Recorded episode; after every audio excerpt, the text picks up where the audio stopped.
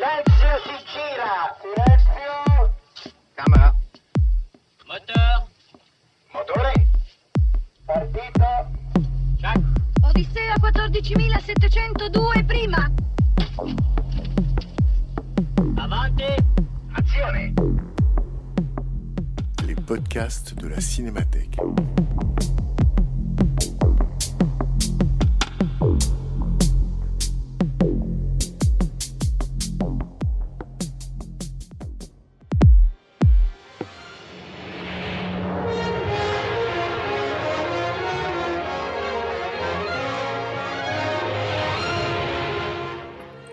Le Ciné-Club de Frédéric Bonneau. Une fois par mois, un ciné-club pour voir et revoir des films de toute l'histoire du cinéma, pour mieux comprendre le contexte de création, les enjeux de mise en scène et les écarts de réception entre la sortie et la redécouverte ultérieure. Une projection suivie d'une analyse et d'une discussion entre le public et Frédéric Bonneau, directeur de la Cinémathèque française. Cette semaine, Les contrebandiers de Moonfleet de Fritz Lang.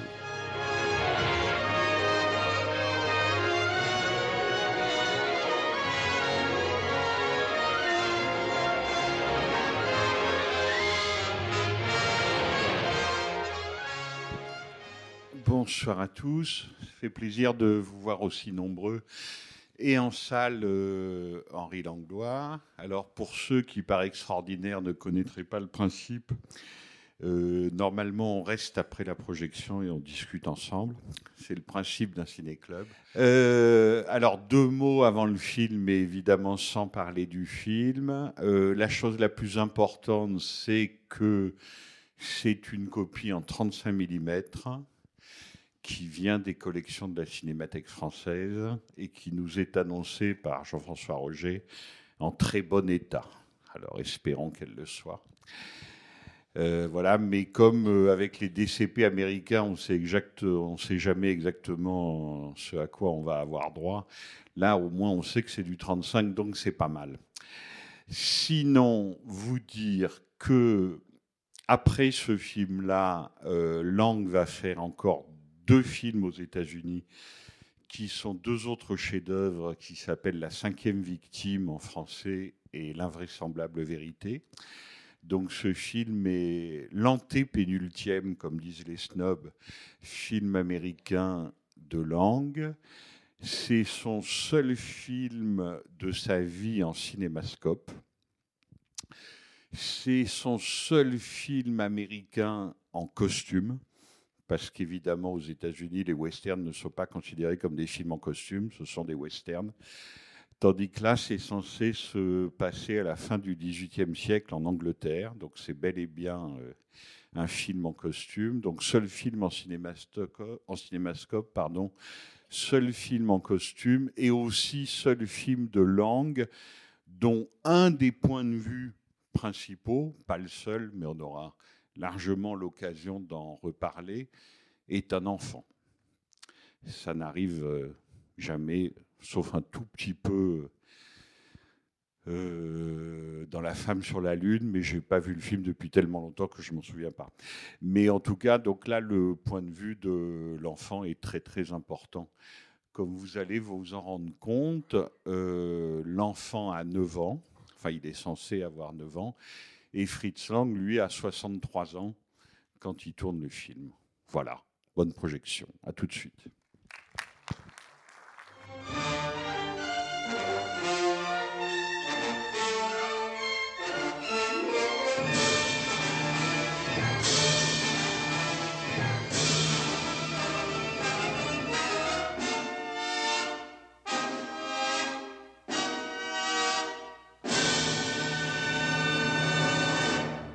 Commencer par euh, l'anecdotique, mais qui n'est pas si anecdotique que ça en ce qui concerne euh, Fritz Lang aux, États-Unis. En fait, euh, Fritz Lang aux États-Unis, la plupart du temps, travaillait à la commande, comme, tous les cinéastes américains qui n'étaient pas leurs propres producteurs, si vous voulez. Et donc là, en fait, c'est une histoire qui a plutôt bien commencé, Moonfleet, parce qu'il était assez content, Fritz Lang, que la MGM lui propose de revenir chez eux. C'est-à-dire que Fritz Lang était un metteur en scène errant aux États-Unis. Il a travaillé pour tous les studios, les grands, les petits, et même des productions indépendantes. Il n'était attaché à aucun studio. Mais il se trouve que la MGM était le premier studio américain à l'avoir fait travailler pour un de ses films les plus importants d'avant-guerre et son premier film américain qui s'appelle Fury, une histoire de lynchage avec euh, Spencer Tracy. Et donc quand on lui propose ce scénario, parce que le scénario n'est pas exactement ce que vous verrez sur l'écran, mais disons qu'une première ébauche du scénario a déjà été écrite, il est assez content, d'abord ça l'intéresse, parce qu'il aime beaucoup les péripéties, les aventures, etc. Et qu'il est assez content de revenir dans le premier studio américain qui, exactement 20 ans auparavant, l'a fait travailler. Donc ça, c'est, la première chose. Il revient aussi parce que dans l'ordre, si vous voulez, industriel hollywoodien, il y a le studio, donc ça c'est MGM, et puis le studio travaille avec un producteur interne. Et ce producteur s'appelle John Haussmann.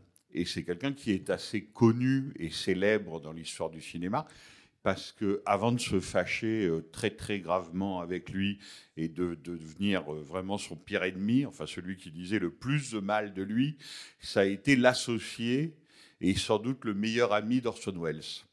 C'est avec lui, c'est avec Welles qu'ils ont commencé à faire ensemble du théâtre à New York. Et John Husman a été le producteur avec Wells lui-même de Citizen Kane. Après, les relations entre les deux hommes se sont un peu dégradées, c'est le moins qu'on puisse dire. Mais John Husman, à la MGM, travaillait par exemple avec quelqu'un comme Vincente Minelli, avec qui il avait eu pas mal d'Oscars. Or, aux États-Unis, dans ce système industriel-là, les deux seules choses qui comptent, c'est gagner de l'argent ou en tout cas ne pas en perdre ce qui est déjà ça, parce que c'est toujours l'argent de quelqu'un, hein, là. On est dans de l'argent privé. Donc euh, voilà, soit on gagne, soit on perd de l'argent, et ça a une certaine importance, soit on gagne des Oscars. Si on fait les deux, alors là, on est le roi du pétrole. Donc voilà, donc euh, Lang était assez heureux de se dire qu'il allait travailler avec un producteur au sens américain du terme, c'est-à-dire le délégué du studio et celui qui a la responsabilité du film, avec un producteur de valeur. Et effectivement, John Osman n'était pas du tout un imbécile, ni un illettré, ni une brute. Euh, il n'empêche que ça s'est extrêmement mal passé. Voilà. Et que donc euh, Lang a été très déçu parce que ses relations avec Osman ses relations avec le studio n'ont pas été bonnes. Et en particulier, je vous le dis tout de suite, s'il y en a qui ont été gênés, mais c'est pas obligatoire d'être gêné. Hein. Il y a des gens très bien qui aiment beaucoup la fin du film.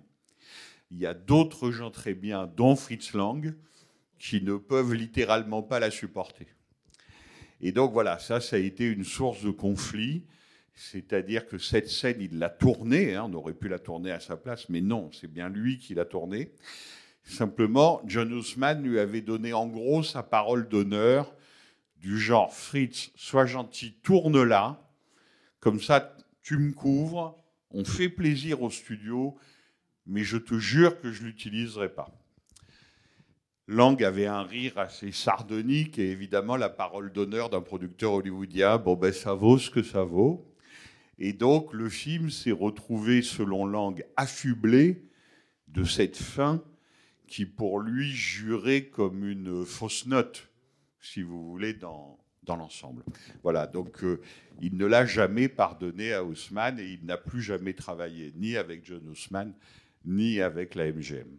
Il voulait que ça s'arrête euh, quand Stuart Granger est sur le bateau, c'est ça Alors, mais sa fin, voilà la bonne question. Sa fin, en fait, c'était assez simple. Ça se terminait sur euh, le petit garçon. Donc, on voyait la voile rouge qui s'éloignait à l'horizon et le petit garçon regardait ça avec un sourire confiant parce que naturellement, il n'avait pas compris que son ami et le père qu'il avait adopté, mais je pense qu'on reviendra sur ces histoires d'adoption, euh, était en train de mourir et qu'il ne le reverra jamais plus. Mais pour l'angle, le dernier plan du film, alors soit c'était la voile rouge qui partait vers l'horizon, soit le contre-champ sur le garçon en train de, partir, de voir partir son ami, mais en tout cas certainement pas le curé, enfin là qui n'est pas un curé mais un pasteur, la petite fille, la réouverture des grilles, tout ça en plein soleil, alors que le film est entièrement nocturne, quasiment. Enfin, voilà. Il n'était pas du tout, du tout satisfait de ça. Et comme en plus le film n'a eu aucun succès, a été un échec commercial total, euh, Lang expliquait aussi l'insuccès de ce film à cause de, cette fin rajoutée par le producteur qui, pour lui, jurait, jurait beaucoup par rapport à, l'ensemble. Qu'est-ce qui le gênait tant que ça dans cette fin-là? Je sais pas, est-ce qu'elle vous gêne vous? Non, ça me... Bah, je vois pas ce que ça, ça, vous voyez pas le ça change pas fondamentalement. Euh, ben, moi, je suis assez d'accord. Moi, je suis assez d'accord avec vous. C'est-à-dire que je pense que enfin, comment vous dire, la fin n'arrive pas à gâcher le film, loin de là, qu'on peut accepter cette fin. Et que finalement, puisque c'est une histoire d'acte de foi, de croyance, d'adoption, c'est l'histoire d'un enfant qui adopte un adulte, et non pas l'inverse. Donc pourquoi ne pas admettre que le petit garçon va croire en son rêve jusqu'au bout et pense qu'un jour son ami va revenir? Moi, ça m'a pas Effectivement, c'est une. Non, non, mais il n'y a pas de problème. C'est une façon de voir les choses. Et je vous dis, il y a des grands admirateurs du film, comme Jacques Lourcel, par exemple, qui disent que cette fin ne les dérange pas beaucoup. Et Lang lui-même, quand le film a trouvé ses admirateurs, mais le film a mis longtemps, je vais peut-être vous en parler un peu, à trouver ses admirateurs, finalement, était assez d'accord avec vous. Et disait que c'était pas si grave que ça. Ce qui était embêtant pour lui, c'est qu'il avait coutume de. C'est une question de, principe, euh, de parole d'honneur. C'est pas tellement une question de principe. Je pense que c'est ni de pouvoir d'ailleurs. Je pense que c'est plutôt une question d'équilibre plastique. C'est-à-dire que la première chose, c'est que Lang considérait que souvent on fait un film, enfin lui en tout cas, pour une image, pour une image, c'est-à-dire qu'une image un peu comme ça. Euh, tellement forte, tellement obsessionnelle, suffit à faire un film. Et pour lui, l'image de Moonfleet, c'était la voile rouge. C'est-à-dire une barque, une voile rouge, un homme mourant et qui part vers le lointain, en fait, qui part vers la mort. Vous voyez bien la symbolique. Bon, voilà. Donc évidemment, là, c'est plus exactement ça. Le côté ensoleillé, heureux, etc. Amoindri si vous voulez, l'image de la, de la barque et de la voile rouge. Euh, d'abord, il y a ça. Et par ailleurs, par rapport à l'ambiance générale du film, qui est quand même une ambiance nocturne, de rêve éveillé, de rêve pas qu'éveillé d'ailleurs, parce qu'à un moment, le petit garçon rêve vraiment. C'est vrai que tout d'un coup, cette image très diurne, très ensoleillée, jure un peu avec le reste on, sent bien qu'il y a eu un rajout, quoi. Et donc ça, ça le gênait beaucoup sur la, cohérence plastique de son œuvre. Et pour lui, la cohérence plastique, c'était, très important. Mais voilà, dans les admirateurs de Moonfleet, disons, il y, a, ceux qui sont vraiment très fâchés contre cette fin, et puis il y a ceux qui, comme vous et, des commentateurs importants, considèrent qu'on peut faire avec. Oui, bonsoir. Moi c'est ça, me sidère un peu ce film. Dans, euh, je, me disais, j'aurais pas su que c'était de langue. Euh, bon, euh, je, me posais la question à propos du titre. Est-ce que c'est lui qui a choisi le titre? Qu'est-ce que qu'est-ce que ça veut dire exactement? Mood, je, vais vous, je vais vous répondre sur le, sur le titre, qui est tout simplement le titre du roman, ah, qui, est, qui a été adapté, donc qui a été acheté par la MGM c'est un roman de la fin du 19e siècle, dont l'auteur est considéré, à tort ou à raison, comme une sorte de sous-Stevenson, si vous voulez. Et d'ailleurs, le roman, à cause du succès français du film, a été traduit aux éditions Phébus il y a 25-30 ans et est encore disponible avec une préface d'un grand spécialiste du roman d'aventure et des aventures maritimes qui est Michel Lebris. Voilà. Donc maintenant, le roman, euh, en fait, le personnage de Jérémy, Fox, le personnage interprété par Seward Granger, n'existe même pas dans le roman. Vous voyez, c'est vous dire à quel point le, scénariste s'est lui-même éloigné du roman. Euh, maintenant, j'aimerais en savoir plus sur votre état de sidération. Puisque vous dites que ça vous sidère que ça soit un film de Fritz Lang. Donc, est-ce que vous pouvez nous expliquer votre sidération? Euh, ouais, Je. Euh, C'est-à-dire que dans, les films que j'ai vus de Lang jusqu'à présent, euh, pour moi, il y a énormément de poésie. Euh, bon, c'est peut-être aussi dû que c'est noir et blanc, muet enfin avec cette étiquette d'expressionnisme euh, allemand, mais il y a énormément de poésie dans, tout, dans euh, ces films. Et là, ben, j'en ai pas trouvé. Bon, alors peut-être. Et là, pardon. Et là, j'en ai pas trouvé. D'accord. C'est vraiment tout à fait personnel. Hein. D'accord. Bon, non, non, mais vous savez, c'est je, je prends très bien ce que vous dites parce que d'abord c'est intéressant et qu'ensuite vous n'êtes pas la première. Mmh. Alors maintenant, vous êtes peut-être la dernière. C'est possible. C'est pas sûr, hein, on va voir. Mais je vous fais une blague, mais plus sérieusement, le film est aussi une histoire du rapport au cinéma et de la cinéphilie, disons. Et c'est aussi une histoire de la cinéphilie française, pour dire les choses telles qu'elles sont. C'est-à-dire que je vous la fais courte, hein. je ne vais pas vous raconter cette histoire euh, trop longtemps, mais en gros, aux États-Unis, ça se passe tellement mal, ou plutôt ça se passe tellement pas. Le film n'a vraiment aucun succès, mais c'est pire que ça, il n'intéresse personne. C'est-à-dire que c'est un produit de série et qui passe totalement inaperçu. Voilà, c'est ça le mot. Ça passe totalement inaperçu. Les gens qui tournent dans Moonfleet, les acteurs connus, que ce soit George Sanders, Stewart Granger, euh, les femmes, Viveka Landford, etc., n'ont quasi pas, pas, un mot pour le film dans leur mémoire. Vous savez, à Hollywood, tout le monde écrit ses mémoires. Donc évidemment, on a regardé qu'est-ce que dit Stewart Granger du film. Rien. C'est-à-dire qu'il dit j'ai eu des grands succès avec la MGM, des grands succès de films de cap et d'épée, d'aventure. Le plus grand succès qu'il a eu, évidemment, c'est un film qui s'appelle Scaramouche, de George Sidney. Et alors ça, il n'en parle pas des pages et des pages. Et alors Moonfleet, il dit, bon, après j'ai fait Moonfleet, Lang a été glorieux, il dit la même chose que vous, en fait. Lang a été un glorieux cinéaste dans les années 20 en Allemagne. Là, il était complètement largué. Fin de l'affaire.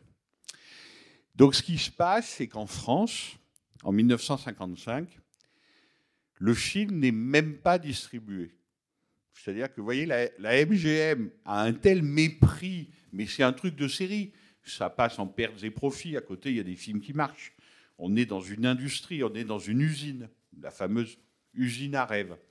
Donc, si vous voulez, ce qui se passe, c'est qu'en France, le film n'est distribué qu'en province, dans quelques rares salles, et seulement en version française. Et il faudra attendre cinq ans 1955-1960, pour que le film sorte enfin à Paris, en mars 1960, qui est une date importante parce que, en fait, c'est la date de sortie d'À bout de souffle. Donc c'est rigolo. Ça sort le même mois. Mais ça sort en mars 1960 dans une salle près de l'Étoile qui existe toujours, avenue MacMahon, qui s'appelle le MacMahon. Et en fait, c'est là où ça devient une histoire française, c'est que le MacMahon était tenu par une bande de jeunes cinéphiles assez fous furieux qui idolâtraient les productions, disons, courantes américaines, qui n'étaient pas forcément, même la plupart du temps, pas du tout prises au sérieux par la critique. Et donc, c'était des gens comme Pierre Rissian, par exemple, et le plus connu, et en fait, il a fallu que ces jeunes gens, parce qu'ils étaient jeunes, fassent le siège de la MGM, mais vraiment le siège, pour que la MGM accepte de leur lâcher une copie sous-titrée, alors que le McMahon n'était même pas un cinéma d'exclusivité, c'est-à-dire un cinéma où on passait les films nouveaux. C'était un film où on passait des reprises dont certaines dont choisies par ces jeunes gens, et c'était des films d'Otto Preminger, de Raoul Walsh, qui étaient leurs dieux.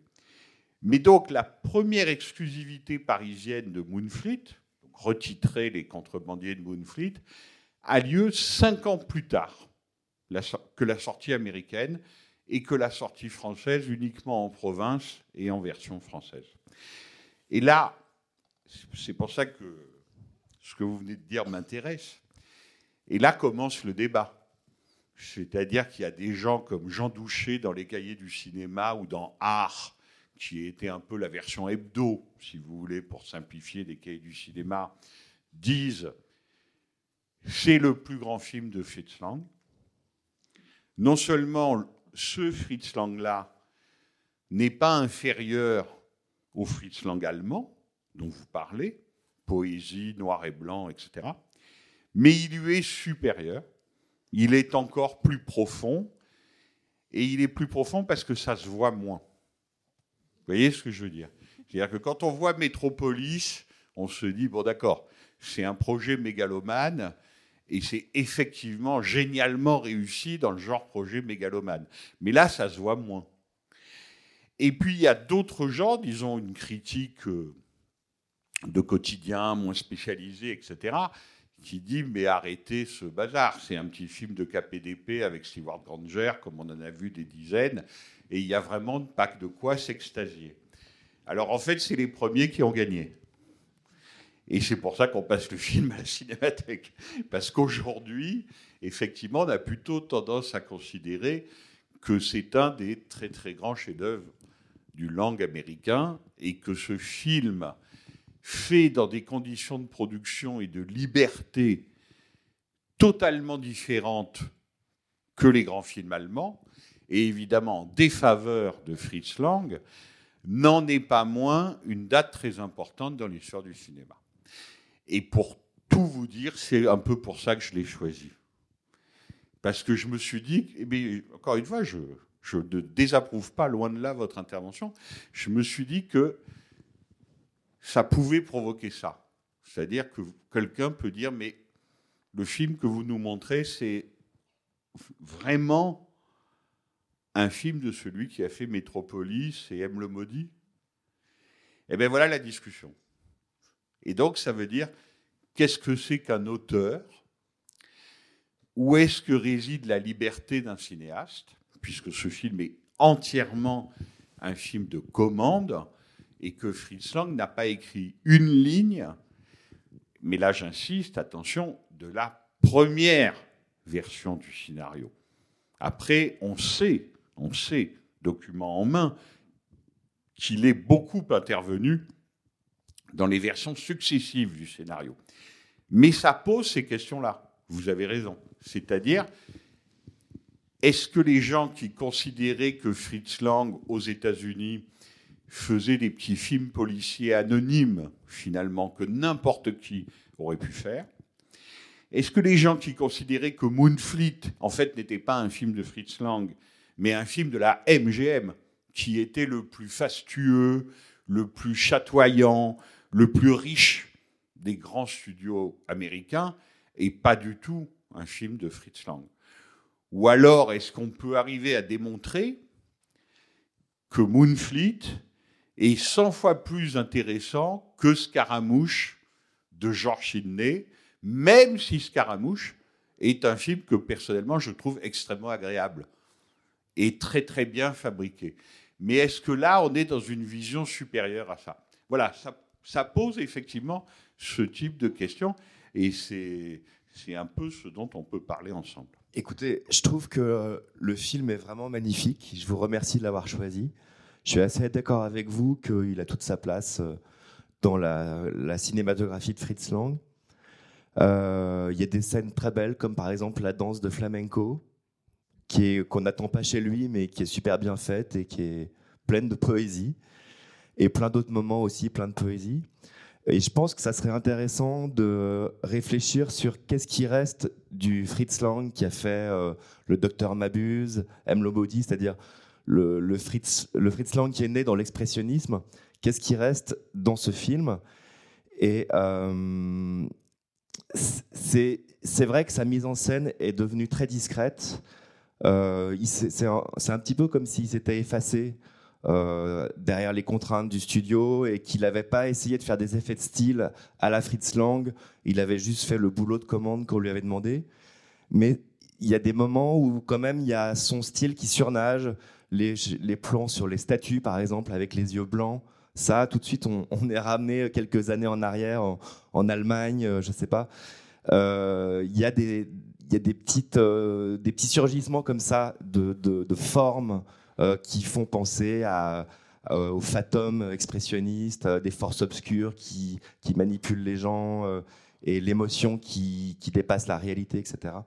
Donc, enfin, je, là, je peux pas l'analyser parce que je découvre le film et, c'est trop frais. Mais je pense que ça serait intéressant et je suis sûr que vous l'avez fait euh, de- d'essayer de, trouver les euh, les moments où Fritz Lang, où sa personnalité, son style apparaît profondément dans le film. Et puis vous disiez juste qu'un film, c'est une image. Et je pense que euh, l'image qui peut rester de ce film, c'est simplement le gros plan sur le visage de Stewart Granger à la fin, quand il prend les cheveux de, son fils. On ne sait pas s'il est adoptif ou si c'est son vrai fils, mais à la limite, peu importe. Mais enfin, euh, quand il y a un regard qui est très bien joué, qui est, qui est très, enfin comment dire, en, tout en retenue, mais il regarde son fils avec enfin une sorte d'affection qu'on attend depuis le début, en fait, euh, quand on, quand on voit les enjeux du film. Mais donc, vous, vous êtes persuadé que c'est son fils?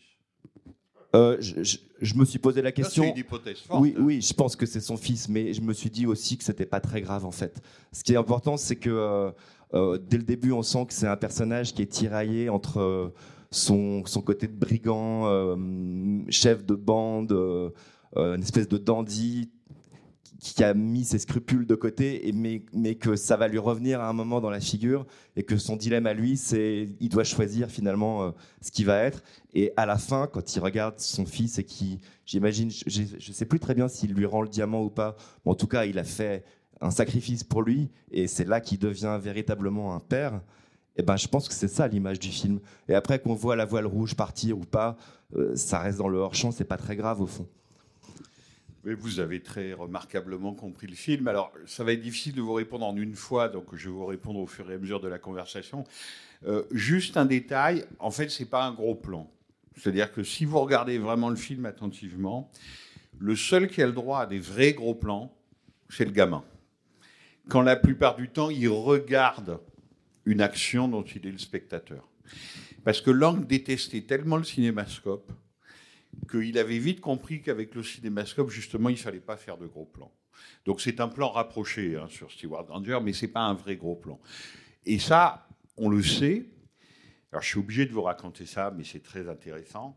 En 1955, donc l'année de Moonfleet, exactement la même année, puis ensuite en 1959, puis ensuite au début des années 60, Fritz Lang, il est aussi dévalué que l'emprunt russe, vous voyez, à Hollywood. Vraiment, il intéresse plus grand monde. Et il sait qu'il a une amie à lui, qui s'appelle Lotte Eisner, qui est une historienne du cinéma allemand, qui a écrit un livre très important sur le cinéma expressionniste qui s'appelle L'écran démoniaque, qui travaille avec un dingue à Paris, qui dirige la cinémathèque française et qui s'appelle Henri Langlois. Et donc ça, tout ça, on a les documents, on a les lettres. Il décide d'envoyer toutes ces archives américaines, donc en gros d'avant-guerre, hein, Fury, un, peu, un Fury a un peu perdu, donc ça commence un peu après, jusqu'à Moonfleet inclus, à Henri Langlois et à la Cinémathèque française. Donc en fait, on a tout. Et on est les seuls au monde à avoir tout. Tout simplement parce qu'à l'époque, il l'aurait proposé, comme le faisaient les cinéastes américains, hein, déjà à l'époque, à une université, mais personne n'en aurait voulu. Ça n'aurait intéressé personne. Tandis qu'évidemment, pour Langlois, c'était la manne qui tombait du ciel. Donc Langlois, évidemment, a dit oui. Tout ça est toujours ici. Il y a 20 000 feuillets. Je ne sais pas si vous vous rendez compte. 20 000 feuillets. Du langue américain à la Cinémathèque française. Et évidemment, ça a été très travaillé par un très grand historien du cinéma qui s'appelle Bernard Eisenschitz, qui a fait deux énormes livres sur Fritz Lang au travail. Et donc, pardon de cette longue digression, tout ça pour vous dire que Lang, sur le scénario, avait écrit pas de gros plan. Il n'a pas vraiment tenu le truc, parce qu'il a fini quand même par faire des gros plans sur le gamin, donc quand celui-ci voit les actions. Mais pas de gros plans, pourquoi? D'abord parce que le cinémascope, ça s'y prête assez peu, et il avait raison, mais de façon peut-être plus intéressante, parce qu'il savait qu'en évitant les gros plans, il empêchait le studio de lui foutre son montage en l'air. C'est-à-dire qu'en clair, comme évidemment il n'est pas maître de son montage, si vous faites un seul plan sans faire d'autres plans tout autour du set, du décor, et alors après des plans de valeurs différentes, c'est-à-dire gros plans, plans moyens, etc., vous empêchez le studio, vous lui donnez pas la matière pour faire un montage dans votre dos, en gros. Donc il a évité ça au maximum. Ce qui n'a pas empêché le studio de faire des coupes, ici ou là. Quand on connaît bien le film, ça se sent. C'est-à-dire qu'il y a des trucs qui sont devenus incompréhensibles. Par exemple, les villageois ont peur de Barberousse parce que quand ils vont à l'église, ils entendent des trucs en dessous. Alors là, on comprend qu'en fait, c'est les tonneaux des contrebandiers. Dès que la marée est haute, il y a le bruit des tonneaux et du coup, ils croient encore plus que c'est un fantôme. Mais vous voyez, il y a des détails comme ça qui sont rendus très peu perceptibles parce que le studio a fait des coupes pour réduire la durée du film parce qu'il plaisait à personne. Et donc, il y a un peu de matière scénaristique qui, qui est partie. Ça, c'est pour votre deuxième question. Sur la première question, c'est la question essentielle. Donc, c'est difficile d'y répondre en une fois. En fait, ce que vous me demandez, c'est est-ce que Fritz Lang est partout dans Moonfleet? Et est-ce que son génie perceptible, d'ailleurs, ne parlons pas de génie, est-ce que sa patte, sa façon de faire, disons, perceptible ou non, est-ce qu'elle est là tout le temps? Ça, c'est la grande question. Moi, j'ai tendance à vous répondre oui. Mais c'est là où il faut le faire preuve à l'appui. Vous voyez? Je prétends que le plan du réveil de John Moyun, et je ne suis pas le seul à le prétendre, on est nombreux, mais quand le gamin se réveille et voit les contrebandiers autour de lui, ce plan-là, la MGM a tout fait d'un certain point de vue. Ils ont engagé les acteurs, les figurants. Il y a même Jack Elam qu'on va retrouver dans Il était une fois dans l'Ouest de Serge Léon, qui joue un des contrebandiers. Ils ont les meilleurs décorateurs du monde.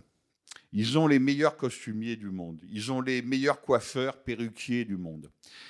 Vous voyez cet arc de cercle là avec ces trognes de contrebandiers, ce n'est que ce que les, Américains appellent de la production value. Donc on peut dire c'est le studio, c'est le génie de la MGM. Et en même temps, ce plan, et vous l'avez ressenti visiblement comme tel, c'est un plan qui est totalement languien.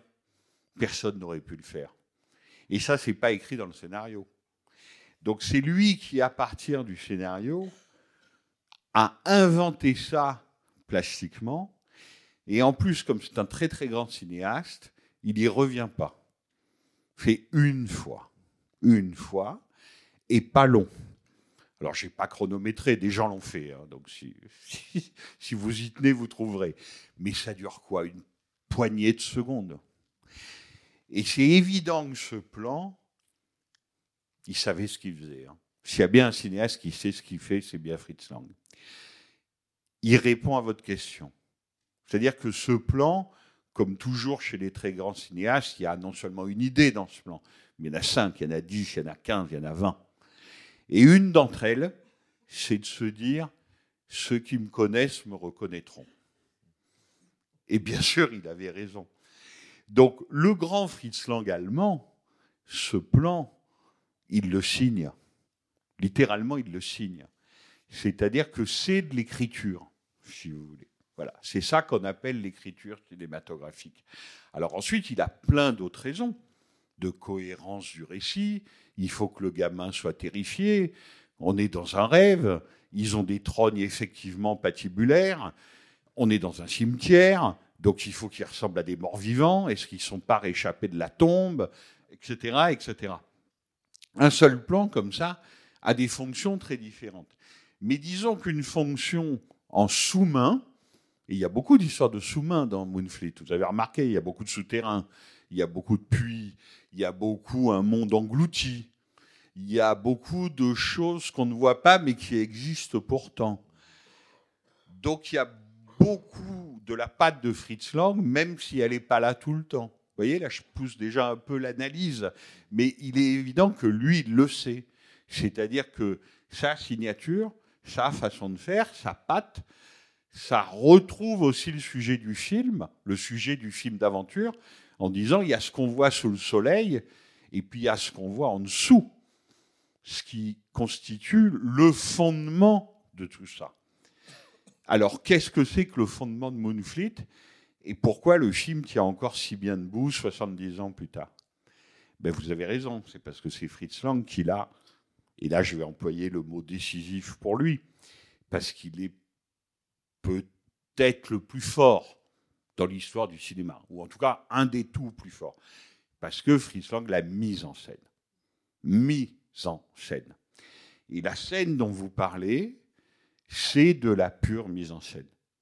C'est-à-dire que si vous l'écrivez L'enfant se réveille et voit autour de lui, je crois qu'ils sont cinq ou six ou sept, peu importe, tronche patibulaire. Bon, ben voilà, vous l'avez écrit. Après, il faut le faire. Il faut en faire une image et surtout, il faut en faire un plan. Et lui, c'est ce qu'il fait. Il en fait un plan inoubliable. C'est-à-dire que ce soir, ceux qui ont vu le film pour la première fois, que vous l'aimiez complètement ou pas complètement, vous n'oublierez jamais ce plan. Parce que seul Fritz Lang pouvait le faire comme ça. Voilà, parce que ça, c'est de l'écriture. Alors, il y a plusieurs plans comme ça dans le film que les, gens qui aiment Fritz Lang se repassent un peu comme des talismans.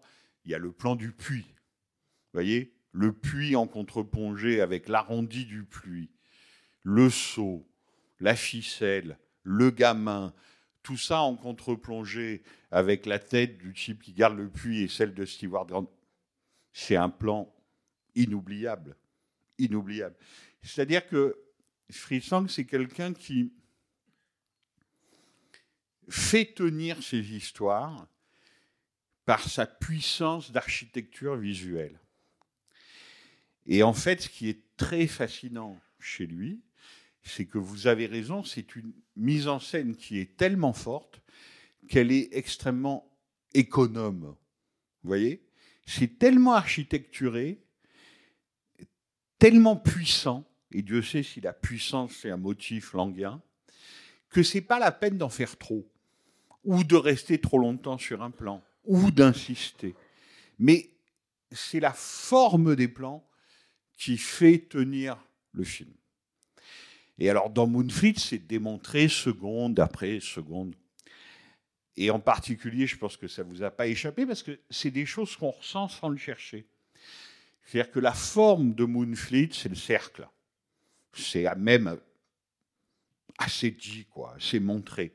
Par exemple, la danse de la gitane. Vous voyez La robe en corolle avec une table ronde en dessous d'elle, elle danse sur une table ronde et puis il a sa robe en corolle qui refait un cercle par-dessus. Alors ça, c'est pareil. C'est formidable parce qu'à un moment, on se dit, bon, ben, c'est dans la tête des critiques français. Euh, ok, ils veulent défendre leur chère langue à tout prix en disant que c'est un génie, même quand c'est pas vrai, etc. Comme disait Madame tout à l'heure. Mais encore une fois, c'est une théorie tout à fait admise et admissible. À part que on sait avec le scénario que la MGM, et c'était pas n'importe qui les décorateurs de la MGM, hein, c'était les meilleurs d'Hollywood, hein, c'était des gens qui étaient payés des fortunes, etc. Eh bien, la table était rectangulaire. Voilà. Et donc, il y a un dingue qui s'appelait Fritz Lang. Et là, il a gagné. Il gagnait pas toujours, voire la fin. Mais là, il a gagné. Il a exigé une table ronde. Et donc, à un moment, il leur a tellement cassé les pieds qu'il a eu sa table ronde. Alors qu'il connaissait bien la MGM, parce qu'en plus, la MGM avait fait Les Chevaliers de la Table Ronde, qui avait été un très très grand succès, pour le coup. C'est pour ça qu'ils aimaient bien les films un peu comme ça, avec des épées. Mais voilà, je plaisante. Vous voyez quand le type prend la hallebarde, là, le méchant, il se met à faire des cercles comme ça, ben, ça vous rappelle le Friesland allemand? Ben oui, c'est le même. Donc, non seulement c'est vrai, non seulement c'est vrai ce que vous dites, mais en plus, effectivement, on pourrait le montrer scène à scène. C'est-à-dire que dans les Nibelungen, qui est peut-être la plus grande démonstration de puissance, de maîtrise, de pouvoir absolu de Fritz Lang en Allemagne avec Metropolis. Si vous voulez, c'est les deux entreprises vraiment mégalomanes, Nibelungen, Metropolis. Dans les Nibelungen, vous allez trouver ces scènes-là, avec le côté wagnérien, là, le barde qui tourne, etc. Voilà. Et vous le retrouvez ici. Eh bien oui, parce que c'est le même cinéaste qui les a fait. C'est-à-dire que le type dont l'écriture cinématographique, c'est la mise en scène, effectivement, vous la retrouvez avec un employé de studio à la MGM en 1954, date de tournage, et c'est le même que celui qui faisait ça en Allemagne en 1927. Effectivement. Alors en plus, il y a d'autres choses. Vous avez d'autant plus raison sur le fond qu'il y a d'autres choses. Tout le côté statuaire, la statue de Barberousse, on se dit ça a un côté très germanique. Mais bien sûr, d'autant plus que Hollywood, vous pensez bien qu'il n'y avait pas que Fritz Lang.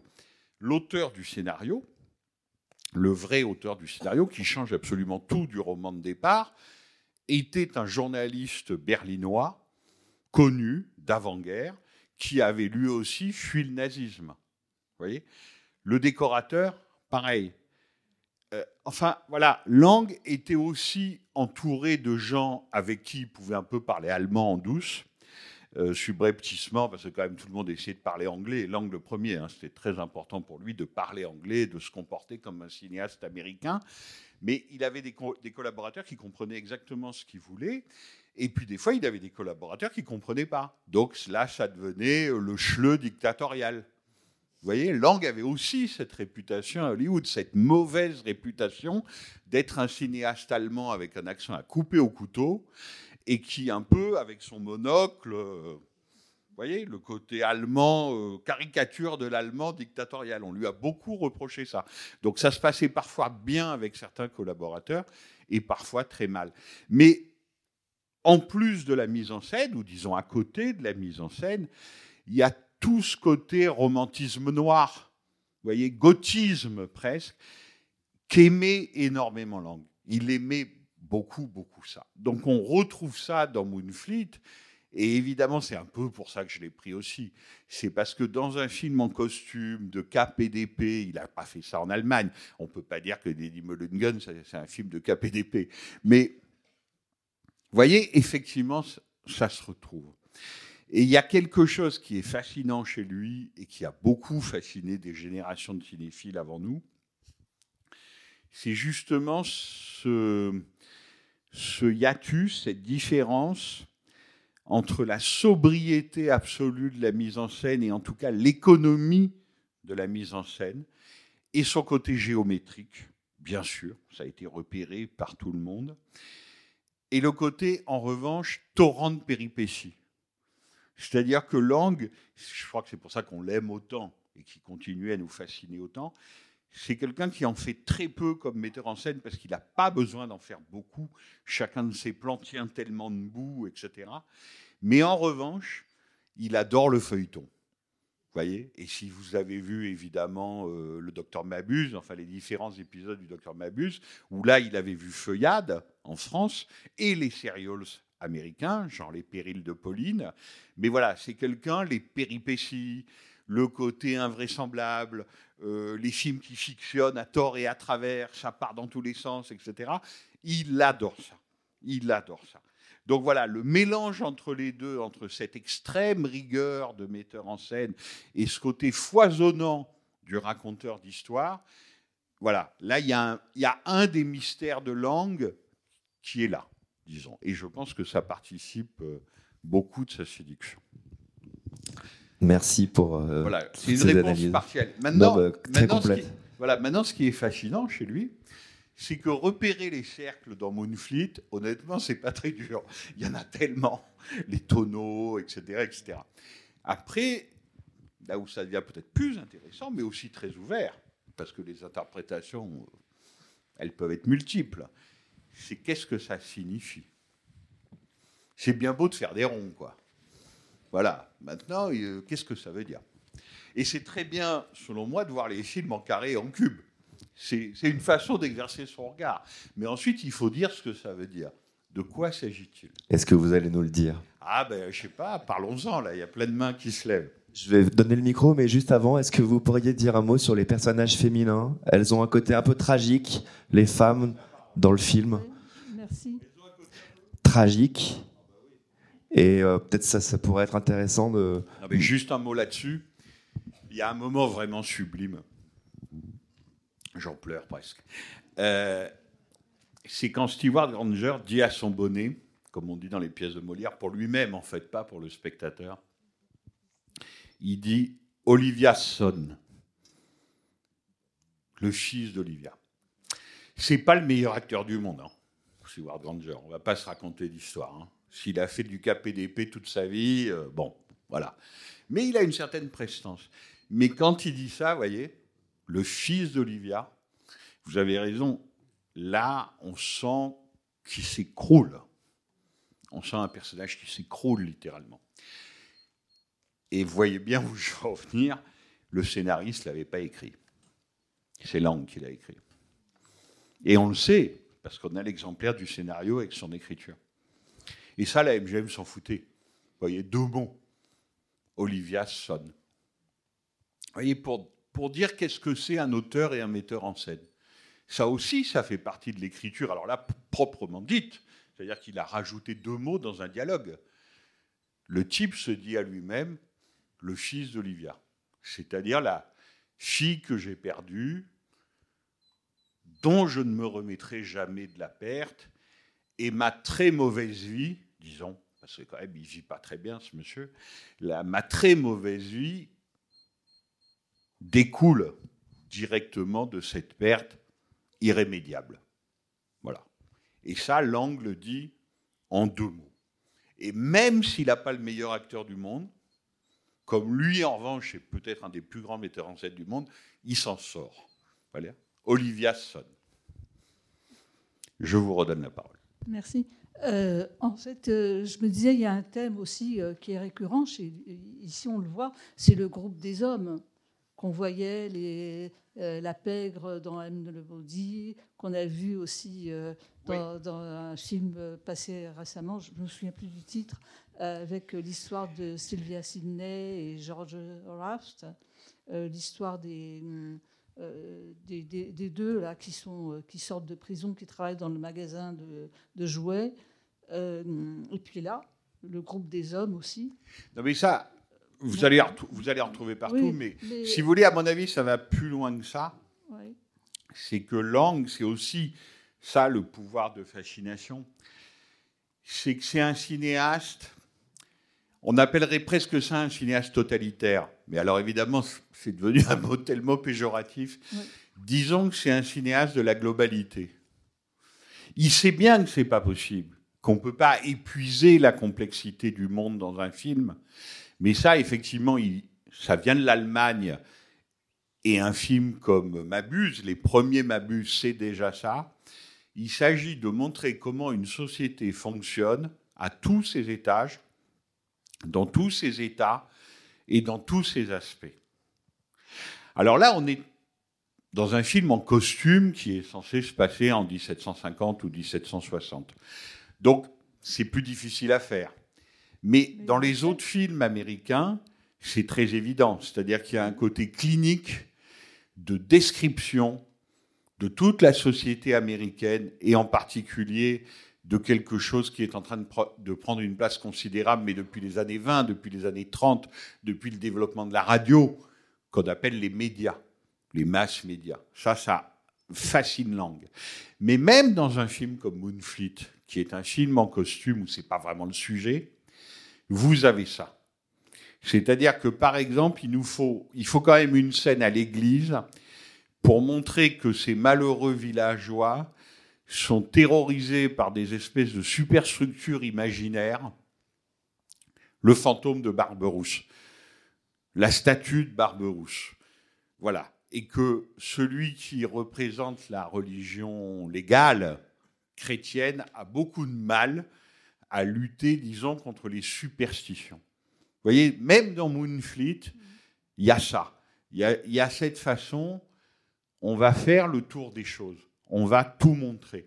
Alors évidemment, dans les très grandes langues allemands, et en particulier dans M, le maudit, qui était peut-être le film que Lang aimait le plus, enfin dont il parlait très souvent, parce qu'il savait parfaitement qu'il avait abouti à une sorte de perfection sur un sujet absolument impossible. Enfin, il faut quand même être gonflé hein, pour faire Able Body. Et eh bien dans M, c'est très clairement montré. Vous voyez les différences, les différentes strates de la société, les différents niveaux, comment ça s'interpénètre, comment les choses réagissent l'une à l'autre, etc. Enfin voilà, il est, il est un peu effectivement une un spécialiste de ça. Et je me posais la question aussi sur. Euh, ça sera la euh, dernière quand même, parce que j'aimerais entendre quelqu'un d'autre, mais je vous en prie. Sur euh, George Sanders. là maintenant, je me dis, mais je sais pas, il n'a pas l'air d'être dans le film. Enfin, il, a l'air d'être dans un autre film. Euh, de qui vous parlez? George Sanders. George ah, ben oui, mais il n'a rien compris. Mais vous savez, ça arrive très souvent que les acteurs ne comprennent pas dans quoi ils jouent. Hein. Ça n'arrive pas qu'à Fritz Lang. Même de par Dieu, des fois, il ne comprend pas dans quoi il joue. Ça ne l'empêche pas d'être très bon. George Sanders, il est formidable dans le film. Il est, il est formidable parce que il joue un des aspects de la veulerie. Vous voyez? Et comme c'est un très très grand acteur, Sanders, et qu'il a beaucoup d'humour, les types veulent, il sait faire. Donc il est vraiment très désagréable, très antipathique, un peu répugnant.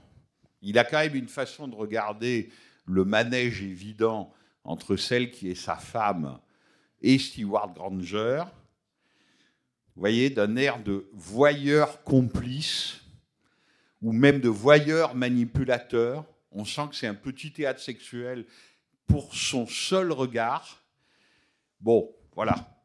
Il ne faut pas oublier que Lang est un cinéaste qui ne fait pas la morale, certainement pas, jamais, c'est pas du tout son truc, mais c'est un moraliste, ça c'est sûr.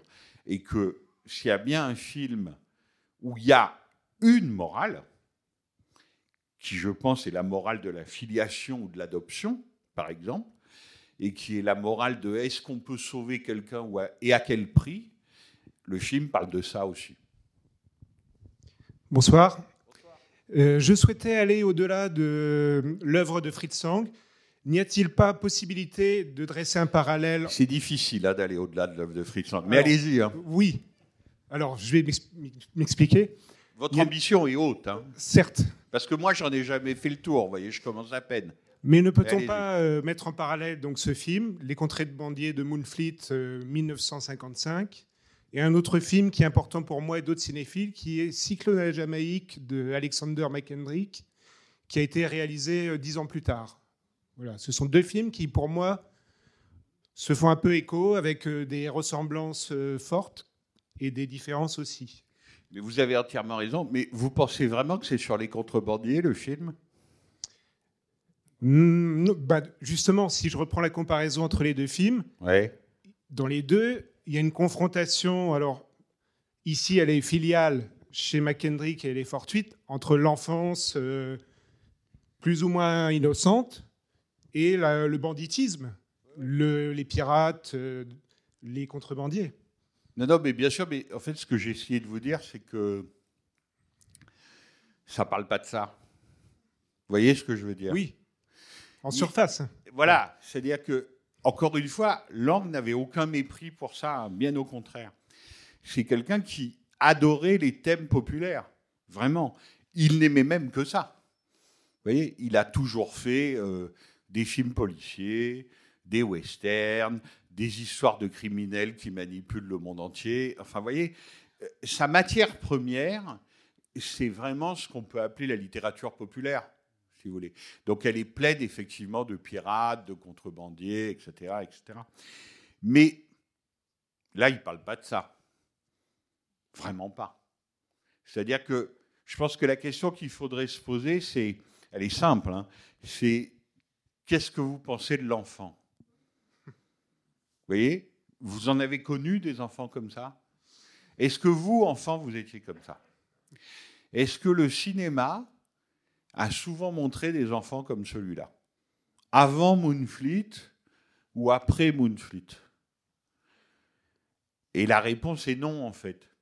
parce qu'il est quand même invraisemblable, celui-là. Vous voyez, par exemple, c'est quand même l'histoire d'un petit garçon de 9 ans, pas très vieux, hein, c'est petit hein, quand même.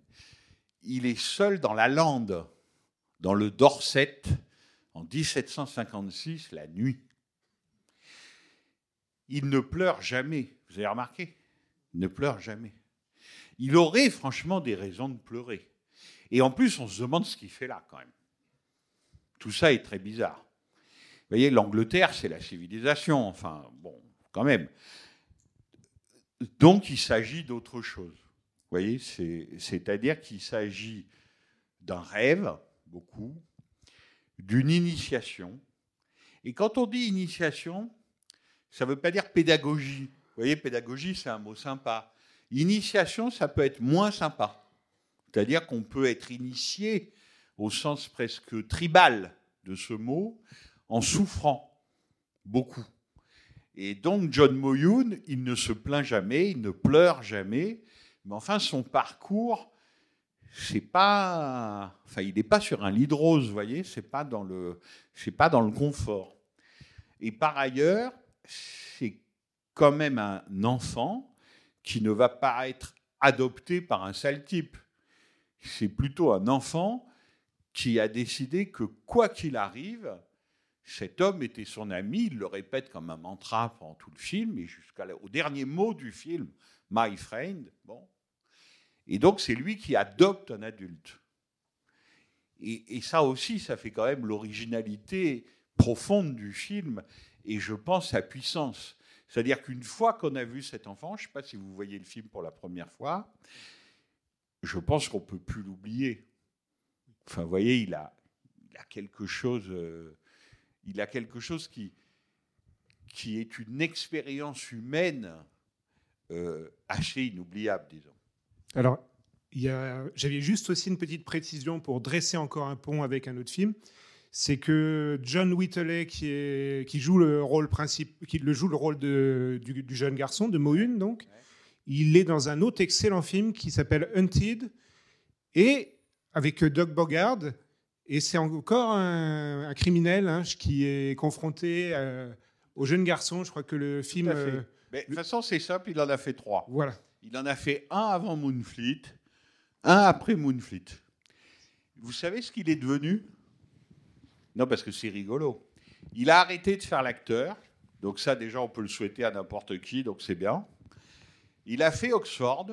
Oxford, hein, quand même. Et il est devenu un des plus célèbres historiens d'art anglais et conservateur de musées. Et, il est mort il n'y a pas longtemps, hein. il est mort en 2015, euh, je crois. Et donc, euh, on a son témoignage du film. Ça aussi, c'est intéressant. C'est-à-dire que personne n'a compris, ni Stewart Rogers, ni George Sanders, ni les comédiennes, enfin, personne n'a trop compris quand même dans quelle aventure on s'était embarqué, c'est-à-dire que ça avait l'air d'être un film de série, un film de studio de plus, et peut-être c'était autre chose, personne n'a pigé, sauf le gamin de 9 ans, qui est devenu historien d'art. C'est quelque chose de fascinant. C'est-à-dire que lui, pour la revue Trafic, et en fait c'était d'abord une conférence à la Cinémathèque de Lisbonne, euh, il a livré ses souvenirs, mais souvenir d'enfant de 9 ans. Hein. Il ne se souvient pas de tout, mais comment était Fritz Lang, comment ça se passait sur le plateau, etc. Et il dit un truc fascinant. Il dit, en fait, le seul truc que je détestais, Monsieur Lang parfois était dur avec moi. Il me faisait recommencer, il trouvait que j'étais pas assez bon, etc. Mais tout ça, ça n'a pas l'air de l'avoir traumatisé. La chose qui l'a le plus traumatisé, c'est que aux États-Unis, les enfants acteurs, ça rigolait déjà pas trop. Et c'est normal d'ailleurs. Donc ils avaient des nounous qui s'occupaient d'eux pendant tout le tournage. Vous savez que sur un tournage, on attend beaucoup. Et donc, pour pas qu'ils voient des choses un peu bizarres pour leur âge, etc., il y avait une nounou qui s'occupait de lui tout le temps. Donc d'abord, ça, il n'aimait pas du tout. Et encore pire, la MGM était un studio tellement puissant, tellement puissant, qui avait une école en dur prévue pour les enfants acteurs. Mais vous le croyez, ça? Et donc, quand il n'était pas dans les scènes, il devait aller à l'école. Et ça, il détestait ça. Et ce qu'il aimait, en fait, c'était être avec les acteurs et avec Lang sur le plateau. Et il raconte tout ça. Vous voyez? Et on se dit, lui, du haut de ses 9 ans, et visiblement, il n'était pas débile vu ce qu'il est devenu, euh, lui, il avait parfaitement compris ce qui était en train de se passer. C'est-à-dire que c'était quand même un combat entre la vision d'un homme qui essayait d'imposer sa vision et disons la mais je ne le dis pas de mauvaise part parce que c'était des grands techniciens, des très grands professionnels, mais disons la routine de fabrication du studio. Et à 9 ans, il, avait visiblement perçu quelque chose de ça. Voilà.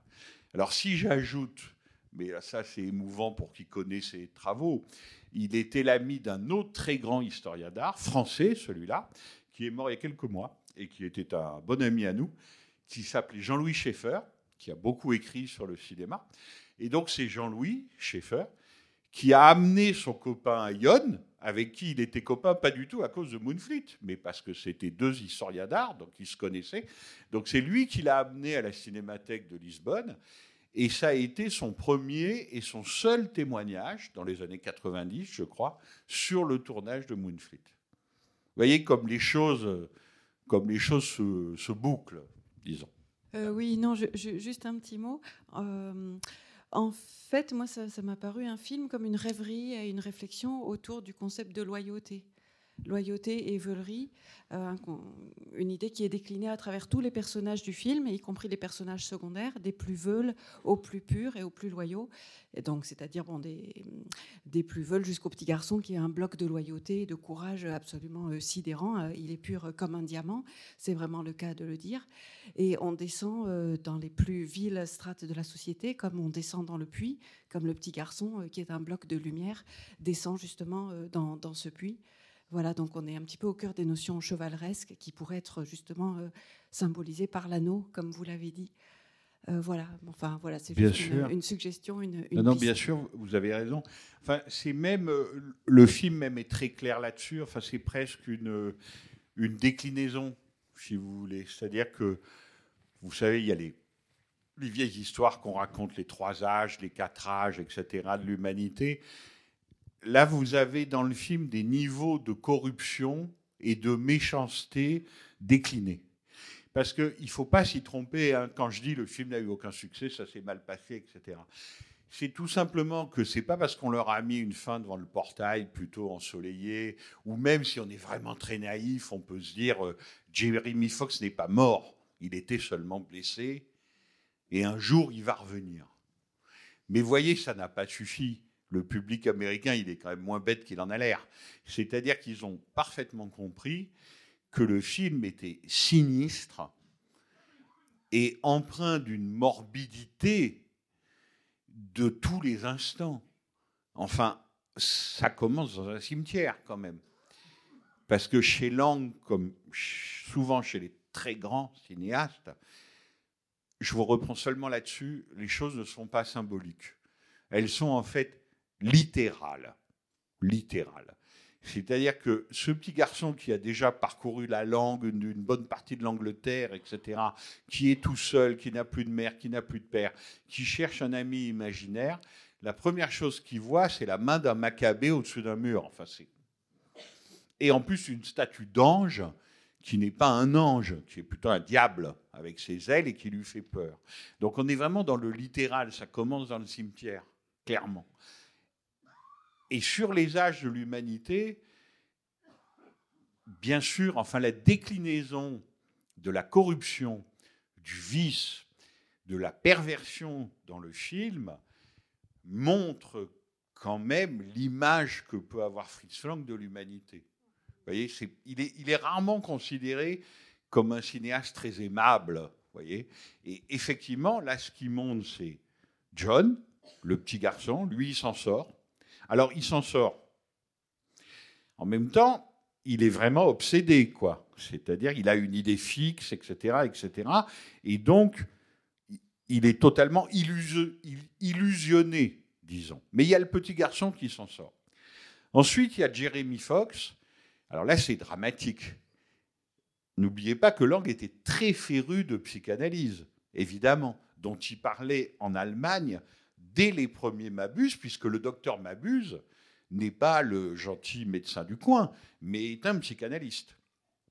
Donc ça lui était assez euh, connaissait bien quoi.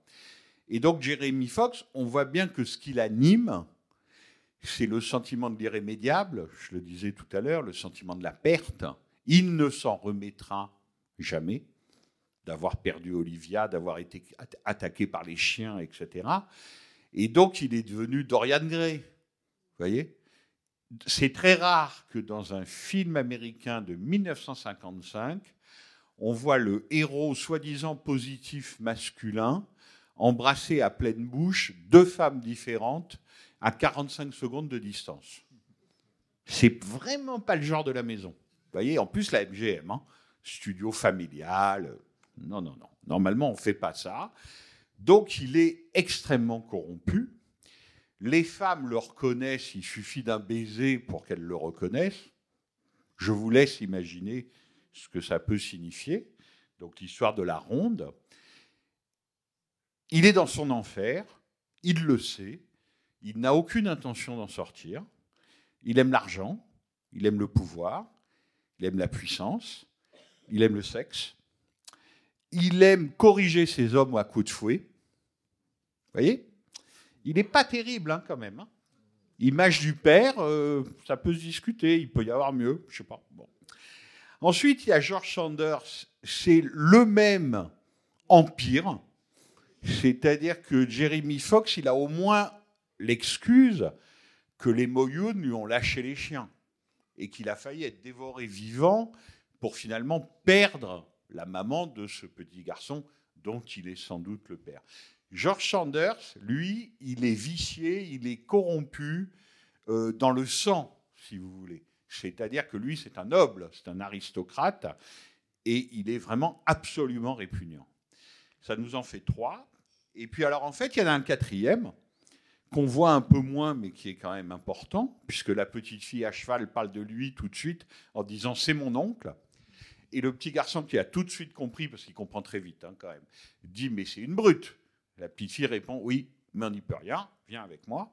Bon, c'est donc le procureur qui lui représente la loi et qui représente ce qui est pour Fritz Lang le pire, mais on le sait depuis M. le maudit, ça fait 20 ans qu'on le sait, c'est-à-dire le meurtre institutionnel.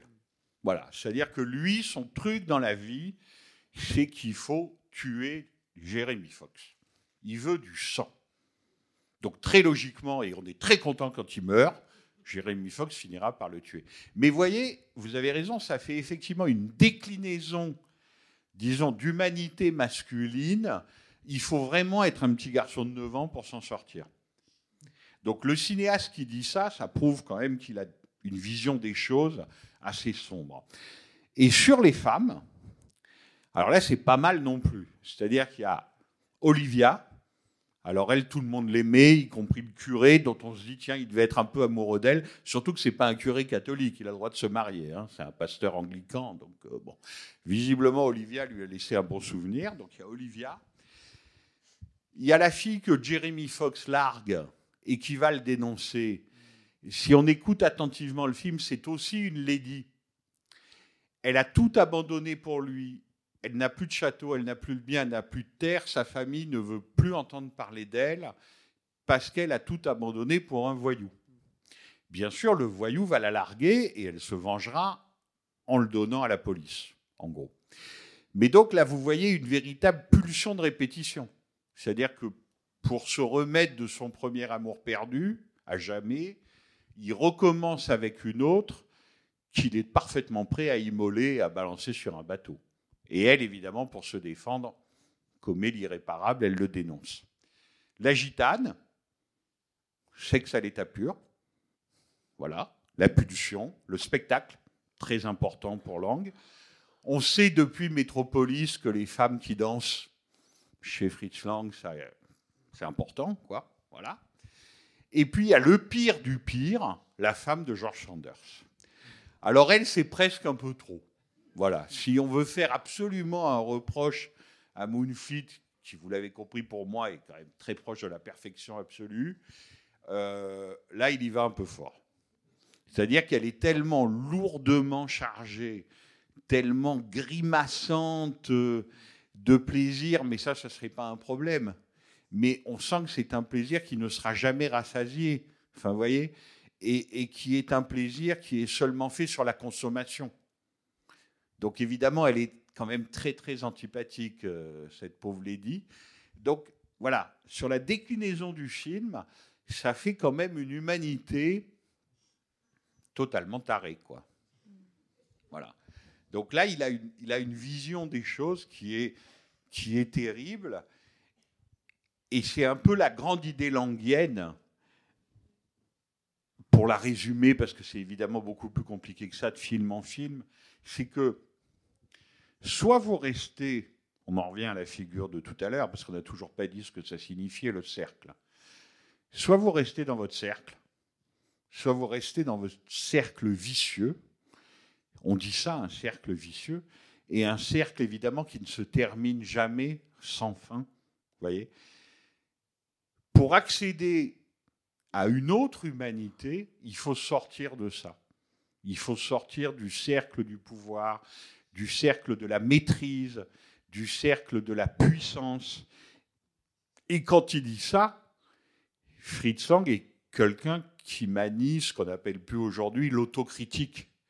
C'est-à-dire qu'il sait qui il a été dans les années 20 et au début des années 30 en Allemagne, et il a un regard qui a pu être un regard de regret, genre je ne serai jamais aussi puissant que quand je faisais M le maudit à Berlin en 1931.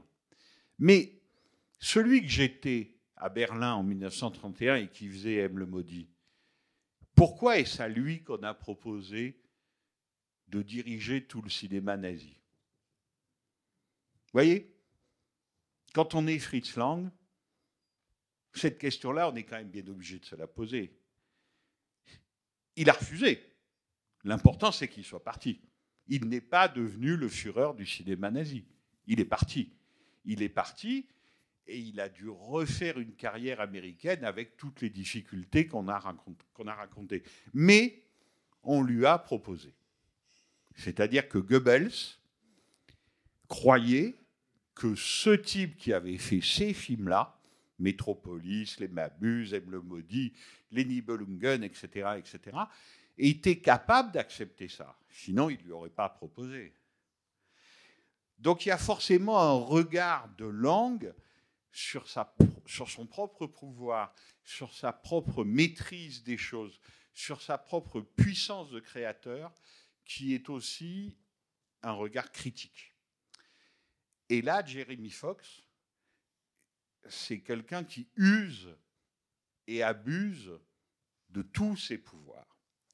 Et la seule chose qui puisse le sauver, c'est qu'un petit garçon de 9 ans prenne ses cauchemars à sa place.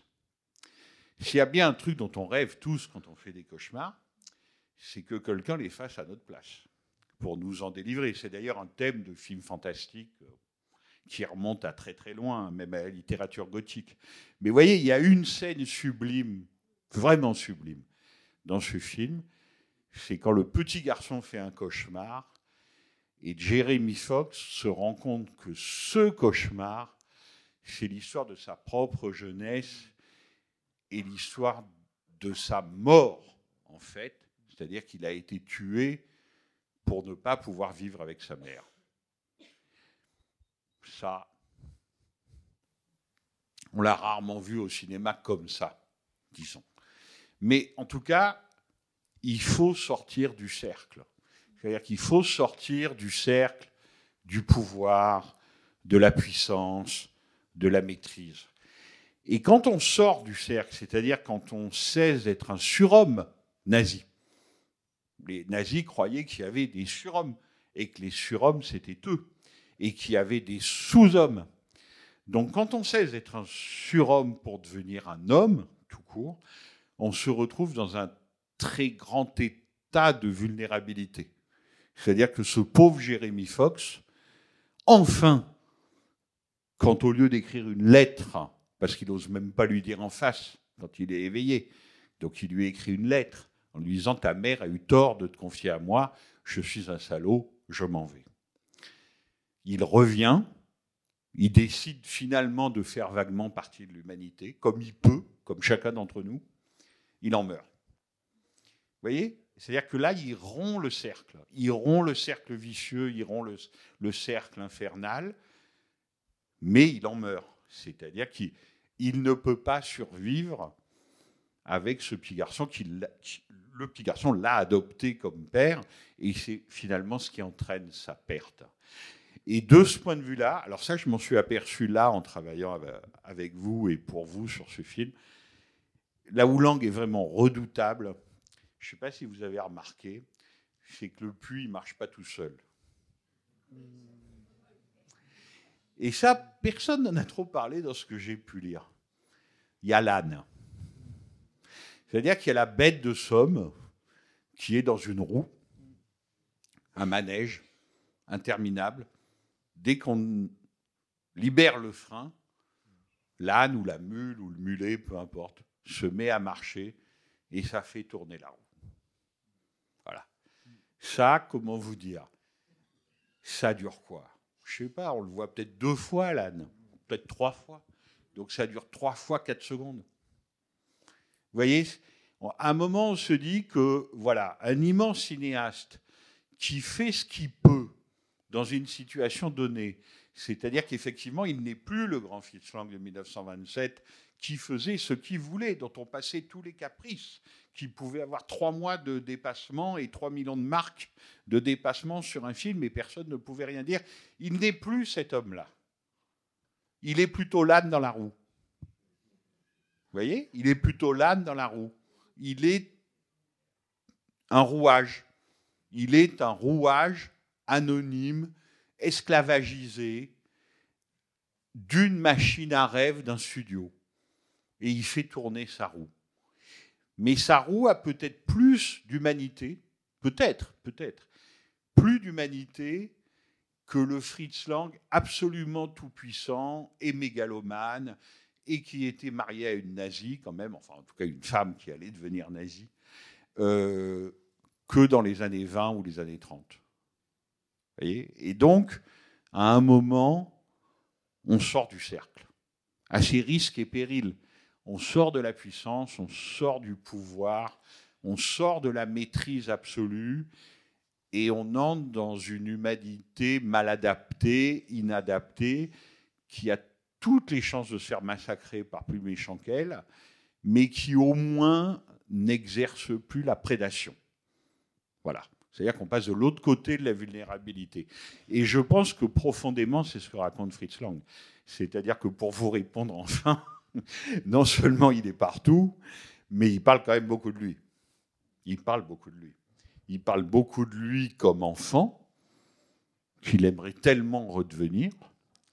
Il parle beaucoup de lui comme celui qui a été Jérémy Fox. Et d'ailleurs, il est sûrement, trop dur avec lui-même. Il exagère presque, non seulement sa culpabilité, mais euh, son besoin d'expier. Mais quand même, s'il n'a pas raconté d'histoire, ce cinéaste-là a été convoqué par Goebbels, qui lui a dit Vous allez devenir le fureur de tout le cinéma allemand parce que le Führer aime beaucoup vos films. Vous imaginez Fritz Lang Le Führer aime beaucoup mes films. Je viens de faire Aime le maudit, qui aurait dû s'appeler Les assassins parmi nous. Il avait été reçu par un type qui dirigeait les studios à Berlin, avant Aime le maudit, qui lui avait dit Comment ça s'appelle votre film? Les assassins parmi nous et Lang n'avait pas fait attention qu'il avait l'insigne du parti nazi. Ils n'étaient pas encore au pouvoir, hein, c'était avant 1933, à son veston. Et il avait dit oui, ça s'appelle Les assassins sont parmi nous parce que c'est l'histoire d'un tueur d'enfants. Et le visage du nazi s'était éclairé. Il avait dit Ah, un tueur d'enfants C'est pas sur nous Ah, mais c'est un malentendu, monsieur Lang. Vous aurez tous les pouvoirs. Voilà, ça, c'est des histoires que Lang racontait lui-même. On n'est même pas sûr, c'est incroyable, j'en parlais avec Jean-François, on n'est même pas sûr qu'elle ait eu lieu, cette fameuse rencontre avec Goebbels. Parce qu'il était tellement menteur, tellement mythomane, il arrangeait tellement les histoires. Est-ce que Goebbels l'a vraiment convoqué et lui a vraiment proposé d'être le Führer du cinéma allemand? Ce qu'il raconte dans un film de Jean-Luc Godard qui s'appelle Le Mépris. Michel Piccoli raconte ça parce que Lang le raconte. On n'est pas sûr de la, de la véracité de cette histoire, mais c'est peut-être encore plus beau. C'est-à-dire qu'il était tellement, il se sentait quelque part tellement coupable de tellement de choses qu'il a peut-être inventé que un des pires hommes du monde, Goebbels, allait lui proposer un des pires postes du monde. Peut-être. Mais le plus important est qu'il est parti. Voilà. Alors, le lendemain, non. Ça, c'est le mépris. Non, mais c'est génial, parce que Piccoli, dans le mépris, il raconte ce que vous racontez vous. Vous savez, le Prince the Legend de John Ford, quoi, imprimer la légende. Donc, dans la version mépris Piccoli-Lang, Goebbels le convoque et lui dit Vraiment, le Führer aime beaucoup vos films, vous allez devenir le grand patron de tout le cinéma allemand. Bon. Alors Lang lui aurait dit Mais enfin, vous savez que ma mère est juive. Et Goebbels lui aurait répondu C'est moi qui décide de qui est juif et de qui ne l'est pas. Et donc, dans la version du mépris, il a pris le train le soir même ou le lendemain. Alors, en fait, on a tout retrouvé. ça ne s'est pas passé comme ça. On n'est pas sûr que Goebbels l'ait convoqué. Peut-être, peut-être. Il y a un doute. Mais en tout cas, il est parti trois mois après. C'est-à-dire qu'il il a fait ce que vous ou moi, on aurait fait. C'est très bien d'être parti. Il y en a quand même beaucoup qui sont restés, il hein, ne faut pas oublier. Hein. Donc lui, il est parti. Hein. Il a tout recommencé à zéro. Il n'a jamais participé à quoi que ce soit avec les nazis de sa vie. Voilà, c'est clair. Donc il est parti, c'est un héros. Mais il a fait ce que vous ou moi, on aurait fait. C'est-à-dire qu'il a dû essayer de vendre son appartement, de sauver trois chemises, de sauver un peu d'argent qui était à la banque pour ne pas partir à Paris, parce qu'il est d'abord parti à Paris avant Hollywood, sans rien. Mais il a pris le train pour Paris, mais non, pas le lendemain. C'est-à-dire qu'il a mis trois mois pour le prendre et pour, disons, mettre ses affaires en ordre, comme l'aurait fait tout un chacun, pour essayer de sauver ce qui pouvait l'être. Voilà. Et c'est cet homme-là qui fait Moonfleet. Alors voilà, vous, avez raison, c'est ça qui est bizarre dans cette histoire, c'est qu'il a mis trois mois, ça on en est sûr. Pourquoi Goebbels ne euh, l'a pas envoyé On ouvrait les camps de concentration, hein, c'est exactement euh, contemporain. Donc pourquoi Goebbels ne lui a pas fait les pires ennuis politiques, policiers, tout ce qu'on veut, etc. Je ne sais pas ça fait partie des, mystères un peu occultes de la très intéressante biographie de Fritz Lang. Euh, tu, as mentionné Douchet tout à l'heure.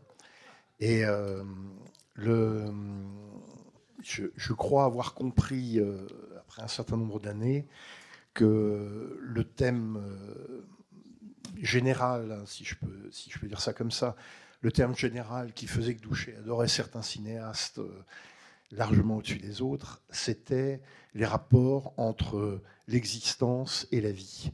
Sachant que, euh, tel que Douchet le racontait, l'existence, c'est le paraître, c'est l'argent, c'est euh, la, ça peut être la volonté de puissance euh, languienne, ça peut être la, la, représentation au sein d'une société ou la, vie sociale. La vie, c'est pas ça. La vie, c'est autre chose. C'est quelque chose qui est profondément enfoui en, chacun. C'est quelque chose euh, qu'il faut aller chercher en allant dans des souterrains. Euh, c'est euh, un, rapport de l'être au monde qui ne qui n'est pas qu'est-ce que je peux prendre comme verbe euh, qui n'est pas euh, écrasé ou enfermé ou euh, malmené par l'environnement socio-écologique de l'époque dans laquelle on est plongé. Et il me semble que ce film-là, en fait, ne parle que de ça, en tout cas par l'intermédiaire du personnage principal de Steve Granger. Il n'est que ça, c'est-à-dire qu'il est noyé dans l'existence et il a oublié ce que c'était que la vie. Mais euh, je voudrais aussi ajouter juste un truc, c'est quand même, il me semble que c'est un des films les plus ironiques de Fritz Lang. Ironique. Je trouve que, tel que tu as décrit les personnages tout à l'heure, c'est exactement ça. Mais il y, a, vraiment une ironie terrible là-dedans. Et je trouve que l'ironie la plus forte, elle tient aussi à l'enfant. C'est-à-dire que, euh, a priori, un enfant, on s'attend justement, dans le rapport entre l'existence et la vie, que l'enfant soit la vie la vie immédiate, euh, sans, sans fioriture, sans, même sans défense, disons, etc. Et là, pas du tout. On a un enfant qui, au contraire, euh, manie sans arrêt tous les stigmates de l'intégration sociale, de, du rapport policé à l'autre, euh, etc. C'est-à-dire que c'est un enfant qui n'est pas le représentant de la vie, pas du tout. Je suis d'accord avec ce que tu dis, mais en fait, c'est un enfant qui fait ce qu'il peut ce qui fait quand même ce qu'il peut pour rester en vie. son existence même, pour le coup, est très, euh, est très menacée. Maintenant, enfin, comment dire? Fritz Lang est, d'un pessimisme tellement foncier que, évidemment, rien ne peut jamais sauver personne. On peut voir les choses comme ça et, et s'enfoncer dans le propre pessimisme languien. Mais je crois qu'il y a autre chose quand même. C'est-à-dire que Moonfleet, la façon dont c'est montré, la façon dont cet enfant regarde tout ça, il y a quelque chose où Lang plaide quand même pour sa paroisse. Ça va pas sauver le monde, mais disons que le spectacle ou la représentation ou le cinéma ne sauvera pas le monde, mais peut contribuer à l'élucider. Tu vois ce que je veux dire? Voilà, c'est là, c'est là où, disons que le, le, pessimisme foncier, profond, il avait des raisons. Hein. Il avait des raisons. Encore une fois, il est parti au moment quand même où il y avait des gens qui allaient détruire l'Europe. Hein. donc euh, bon. Mais le pessimisme foncier de langue, c'est aussi quelqu'un qui dit que voilà, même le divertissement, pour employer de moins grands mots, c'est quelque chose d'important parce que non seulement ça divertit, mais en plus, ça permet de comprendre un peu dans quel monde on est et qui nous sommes. Voilà. Lang est quelqu'un, sinon il n'aurait pas fait ça toute sa vie, à ce degré-là, disons, d'exigence, sans parler de génie ou de quoi que ce soit, mais d'exigence. Lang était quelqu'un et c'est pour ça qu'il devait être absolument insupportable sur un plateau et que les gens, à un moment, pouvaient le traiter de sale boche, enfin, ou de choses euh, approchantes.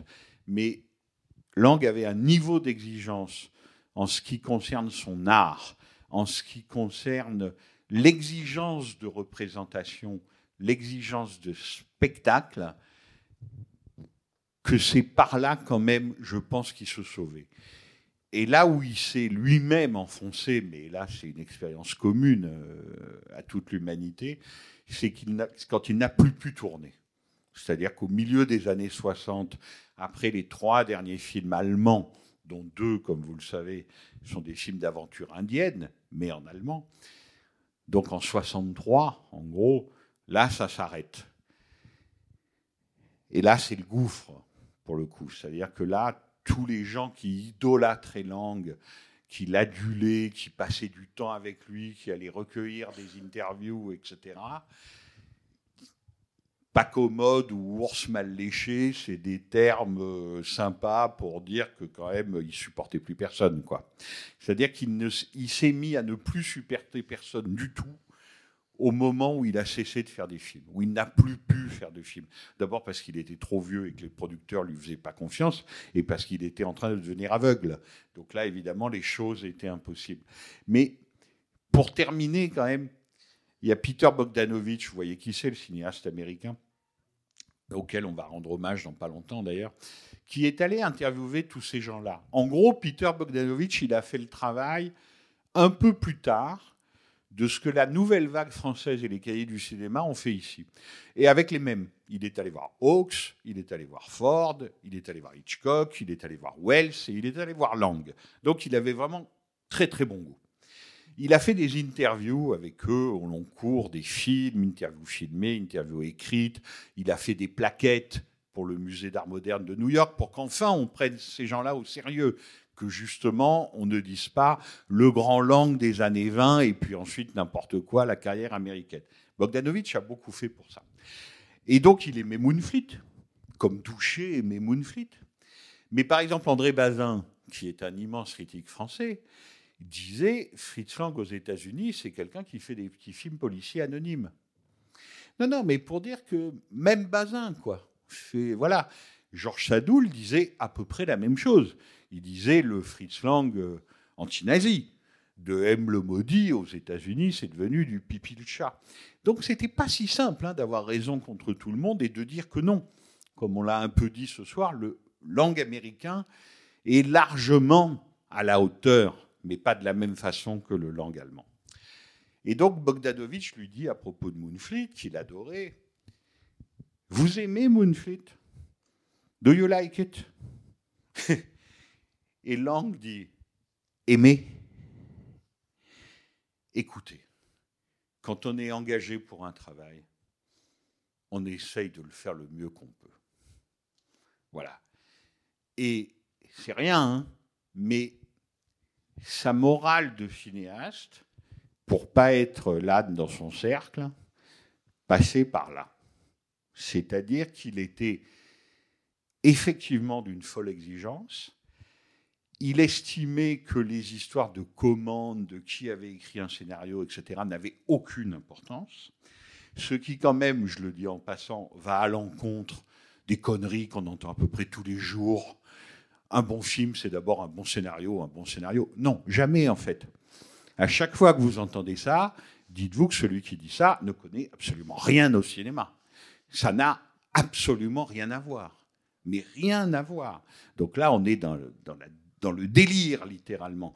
Lang savait que lui, ce qu'il lui fallait, c'était un matériau, une matière première.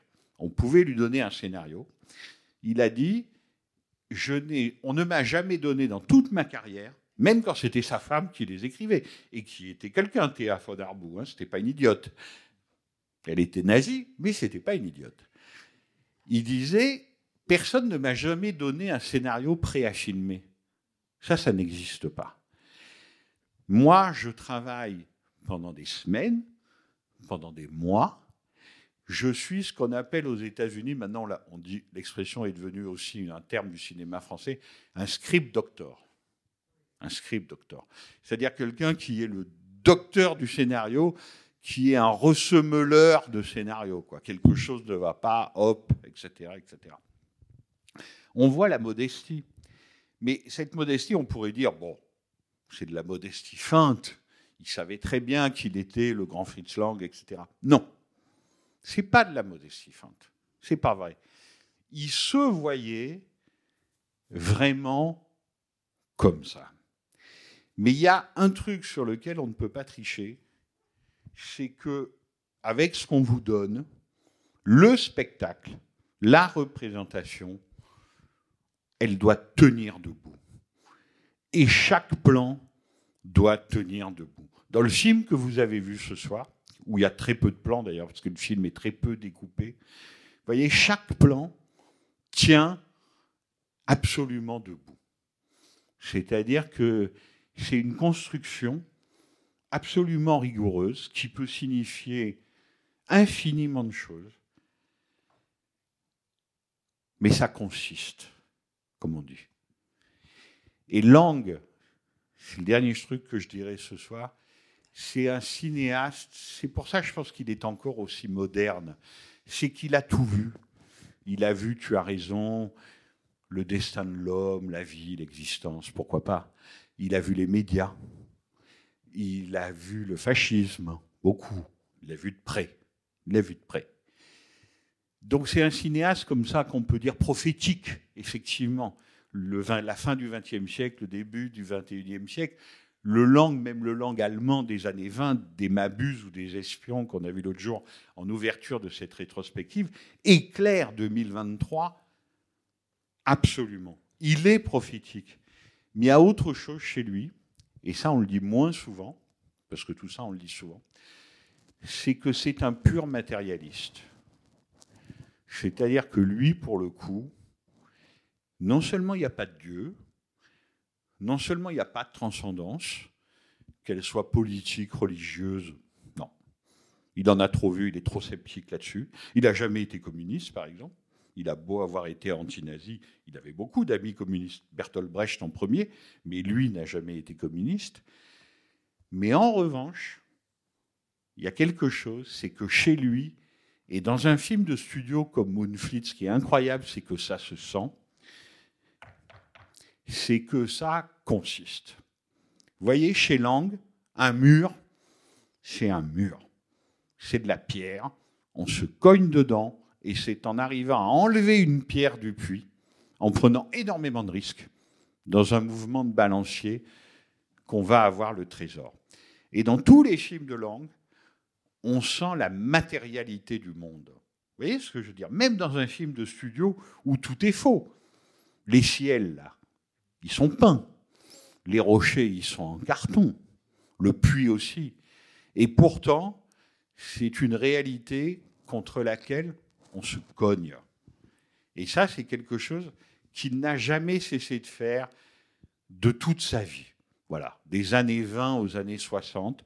Les films indiens, le diptyque indien, euh, Tigre et Tombeau, sont admirables là-dessus.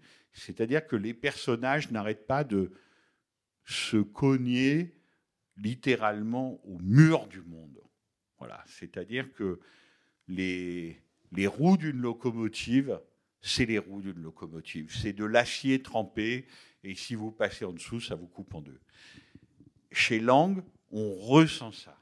On ressent ça. C'est-à-dire que les personnages se cognent littéralement au monde, et même quand le monde est un décor de carton-pâte. Voilà. Et c'est quelque chose qui, qui crée chez lui encore un antagonisme, c'est-à-dire que cet homme qui pouvait être si fantaisiste, finalement, parce qu'il adorait les récits fantaisistes, les histoires de Maharaja, de souterrains pleins de lépreux, euh, de puits avec des diamants dedans, il a fait des westerns, enfin, vous voyez, il ne faut, faut pas faire de langue une sorte de rigoriste, ascétique, etc.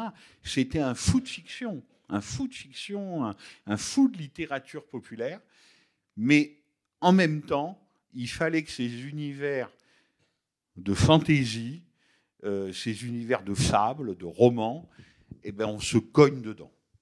Voilà. Et je pense que, que c'est pour ça que, que ces films résistent encore c'est que chaque plan et chaque élément consiste et dure et solide comme la terre sur laquelle on marche. C'est un matérialiste. Et ça, ça c'est aussi quelque chose qui nous permet, parce que je pense que vous l'avez apprécié quand même, de, de regarder un film comme Moonfleet et de s'apercevoir quand même, et je finirai ma boucle, que ce qu'on nous raconte là, c'est les aventures d'un spectateur. Quand même. C'est assez clair. C'est-à-dire que les gens qui ont reconnu Moonfleet, les dingues, les MacMahoniens, Doucher, qui était assez proche des MacMahoniens, les gens qui ont reconnu Moonfleet, ils ont quand même compris que John Moyun, c'était eux. Voilà. Et que c'est les aventures d'un petit spectateur de cinéma, d'un petit cinéphile, qui prend des vessies pour des lanternes et qui prend un salaud quand même, ou une moitié de salaud, allez, soyons indulgents, enfin un type pas très reluisant, pour son ami et pour sa seule chance sur Terre. Voilà et donc des gens qui prennent un faisceau de projecteurs pour le monde. Donc, nous sommes des illusionnés. C'est pour ça que nous aimons tellement Moonfleet. Allez, merci beaucoup.